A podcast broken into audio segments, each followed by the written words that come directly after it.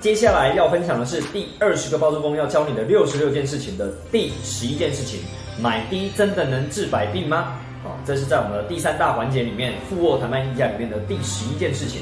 买低真的能治百病吗？呃，价格啊，这件事情啊，啊，很多时候很多人都会觉得说，那我只要买低了嘛，反正我没有花到那么多钱啊，那我是不是就可以把钱用在我可以去做其他的事情？比如说我可以拿来修缮房子啊，治这些漏水壁癌啊，又或者等等哦，可能遇到状况都可以用呃这个买低来解决。好，但你忽略一件事情，买低并不代表你已经卖掉了。所谓买低，只是你误以为市场行情在这里，然后你买低了，你以为这是一个绝对的好处，但实际上并不安全。因为有些房子你买低了，你可能想说，哎，市场一千万的房子，我买八百万，哇，我买低，这样有治百病，我已经低了两百万了。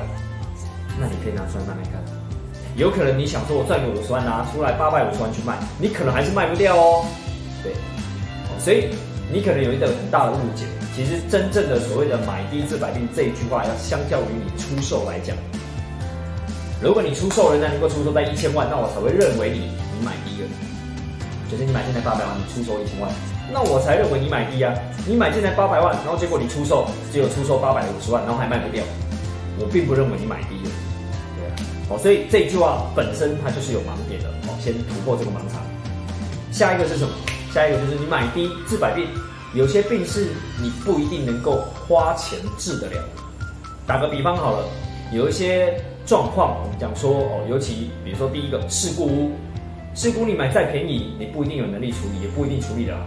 哦，这种叫做呃不可预期的状况，你处理不好的情况下，它未必能够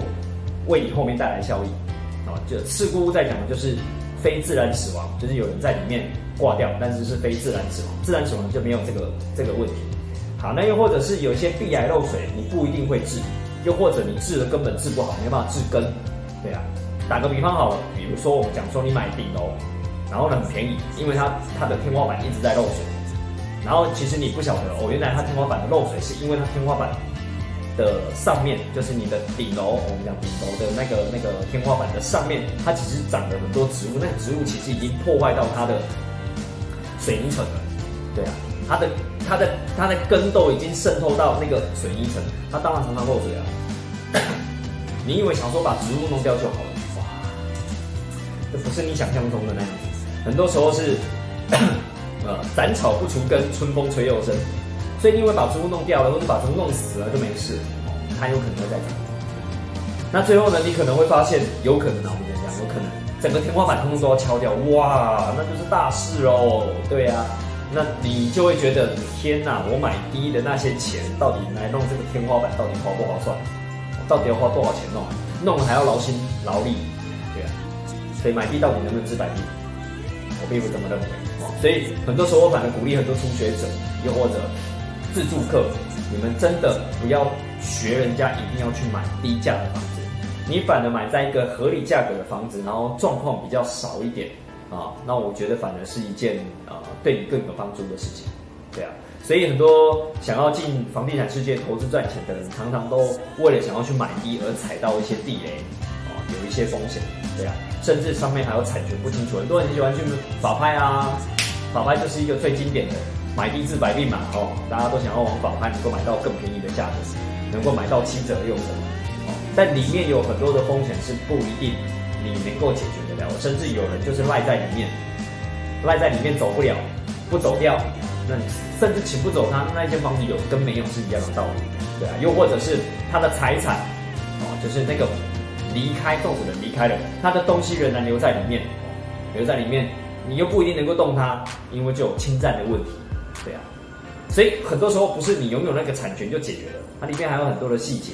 啊，很多法律上它可能可以处理，但旷日费时，你可能要经过冗长诉讼程序，深甚至要就是呃法院要公告什么东西之类的，然后才能够把那些处理完，对啊，那那可能一来一往，一年两年就过去了，一年两年你要付的房贷利息，对啊，那些都是成本，怎么算算不出来，